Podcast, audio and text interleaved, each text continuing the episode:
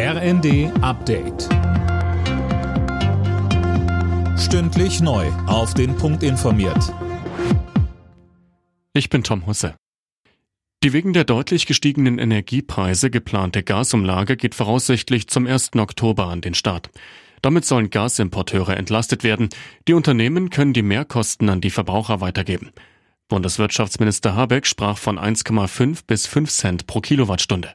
Das hängt jetzt davon ab, wie die Verbräuche sind, welchen Anteil davon der Gas, die Gasnutzung ausmacht, also welche Stadtwerke wie viel Gas nutzen und natürlich auch, wie hoch die Beschaffungskosten sind. Also eine gewisse Dynamiken sind da mit drin.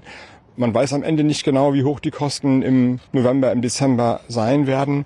Aber die bittere Nachricht ist, es sind sicherlich einige hundert Euro pro Haushalt. Die Inflationsrate in Deutschland ist im Juli leicht gesunken auf 7,5 Prozent. Das Minus im Vergleich zum Vormonat beträgt laut einer Schätzung des Statistischen Bundesamts 0,1 Prozentpunkte. Damit sank der Wert den zweiten Monat in Folge leicht. Nach einem internen EU-Bericht steht die Europäische Grenzschutzagentur Frontex erneut in der Kritik. Darin wird Frontex bewusstes Wegschauen bei Menschenrechtsverletzungen vorgeworfen. Es geht um gezieltes Abdrängen von Flüchtlingen auf See oder heimliche Abschiebungen. Außenministerin Baerbock hat sich in Griechenland ein Bild von der Arbeit von Frontex gemacht.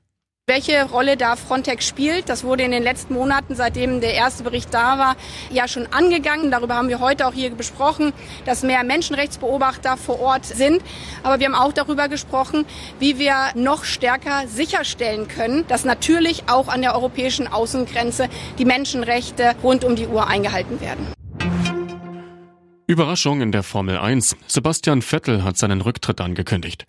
Der Aston Martin Pilot hört nach dieser Saison auf. Vettel holte in seiner Karriere viermal den WM-Titel, zuletzt 2013. An diesen Erfolg konnte er in den letzten Jahren nicht mehr anknüpfen. Alle Nachrichten auf rnd.de